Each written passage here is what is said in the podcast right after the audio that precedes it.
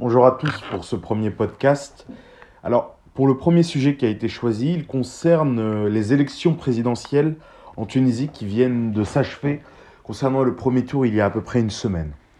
Ces élections sont intéressantes à un double titre parce qu'elles ont porté deux candidats qui se qualifient d'antisystème ou qui sont qualifiés d'antisystème chacun, dont l'un, c'est peut-être une première, qui candidatait depuis la prison et qui était donc représenté lors du débat présidentiel par sa femme, et qui arrive au second tour. Donc les deux candidats sont Kais Saïd et Nabil Karoui. Alors, chacun des deux porte un intérêt particulier, puisqu'en réalité, ils représentent des sensibilités propres à une nouvelle dichotomie qui apparaît en Tunisie, c'est-à-dire une, nouvelle opposition hors parti traditionnel, hors Nahda, hors ce qu'on qualifie dans les médias occidentaux de parti laïque, même si ce n'est pas réellement correct comme définition. Mais aujourd'hui, notre podcast s'intéresse particulièrement au personnage de Kai Said. Pourquoi? Parce qu'il est énigmatique à plus d'un titre. Tout d'abord, c'est un ovni politique dans la scène tunisienne. Pas tant par euh, sa réputation, car il est déjà connu en tant que spécialiste de droit constitutionnel. C'est un grand juriste arabe qui a fait euh, sa formation à l'université de droit en Tunisie et qui, en est, et qui est encore aujourd'hui le vice-président euh, de euh, le président pardon de l'association de droit constitutionnel tunisien. Kais Saïd est étrange à plus d'un titre et cristallise critiques et questions et parfois même suspicions, voire même pire accusations graves lancées par ses adversaires.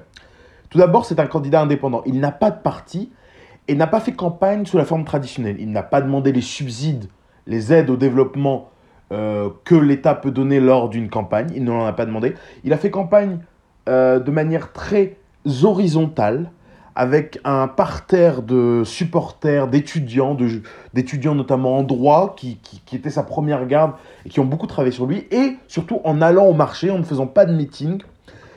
Et donc, ça a changé par rapport à son candidat, euh, au candidat adverse qui lui avait une campagne plus traditionnelle où les autres avec des meetings, ou les autres partis comme Ennahda, qui est le parti d'inspiration islamique en Tunisie, qui est arrivé troisième.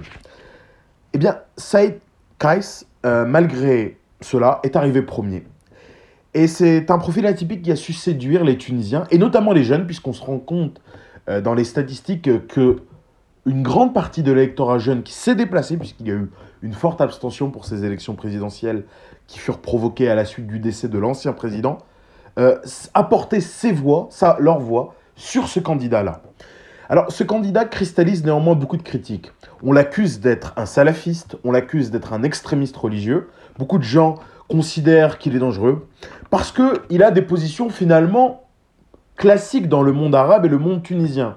Il est contre la dépénalisation de l'homosexualité, puisqu'il rappelle que la Tunisie est un pays musulman, ce que son article premier dit.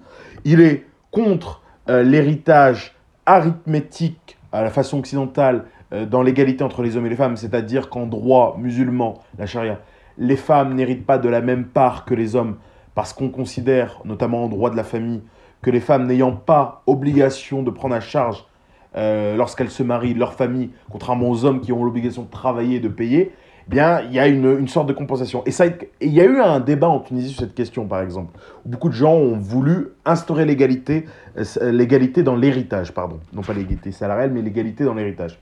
Saïd Kaïs, lui, a dit non. Il a dit que le Coran avait tranché cette question et que si quelqu'un souhaitait donner autant à sa fille qu'à son garçon, il pouvait le faire de son vivant, car il n'y a pas, en droit tunisien comme en droit français, d'obligation à léguer.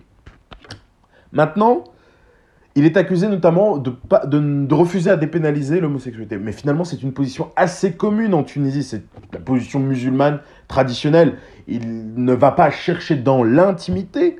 Euh, il n'y a pas de police des braguettes, comme on disait autrefois en France, ni de police des mœurs en en intérieur, c'est-à-dire que dans la chambre, chacun euh, a son intimité, mais sur la place publique, et il refuse surtout la politisation, notamment de l'association en Tunisie, qu'il avait accusé, et qu'il continue euh, d'accuser, euh, d'être financé par des organisations extérieures qui voudraient opérer de manière subversive sur les valeurs morales de la Tunisie.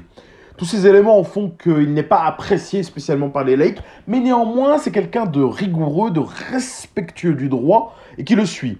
Alors évidemment, sa position plus conservatrice a plu au parti Enarda, qui lui n'est pas arrivé au second tour des élections, et qui donc va le soutenir, qui a annoncé d'ores et déjà par son conseil officiellement qu'il allait le soutenir au second tour, pour qu'il soit élu président. Vraisemblablement, et sauf cas de force majeure, il devrait être élu. Euh, le report des voix joue en sa faveur. Et il a d'ores et déjà une avance sur son adversaire qui est en prison. Néanmoins, ce qu'il faut noter, c'est qu'en Tunisie, le président n'est pas la, partie aussi puissante, ou la seule partie en tout cas. Ce n'est pas un système à la française, c'est plutôt un système euh, parlementaire classique qu'on peut retrouver dans des pays comme le Portugal. Le président a son importance, mais n'est pas le seul. Ce qui fait que ce sera surtout les élections législatives qui dessineront l'avenir de la Tunisie. Et en l'espèce, cet avenir-là, il est plus pour un repoussoir que ce candidat a incarné par son phrasé spécifique, ne s'exprimant que dans un arabe littéraire et non un arabe euh, tunisien, euh, s'exprimant avec une voix saccadée, sans jamais montrer, faire montre d'énormes émotions, sur un ton monocorde qui le vaut d'être surnommé Robocop, euh, et parfois même dans la presse française d'avoir été surnommé Robespierre. Dans tous les cas, ce candidat détonne et change la face de ce monde tunisien, de ce monde politique. Et finalement, cette énigme nous fait poser des questions sur ce que veulent les Tunisiens. Mais dans tous les cas, son programme, son arrivée incarne un certain vent de fraîcheur. À suivre pour voir par rapport au second tour et aux élections législatives. Je vous remercie.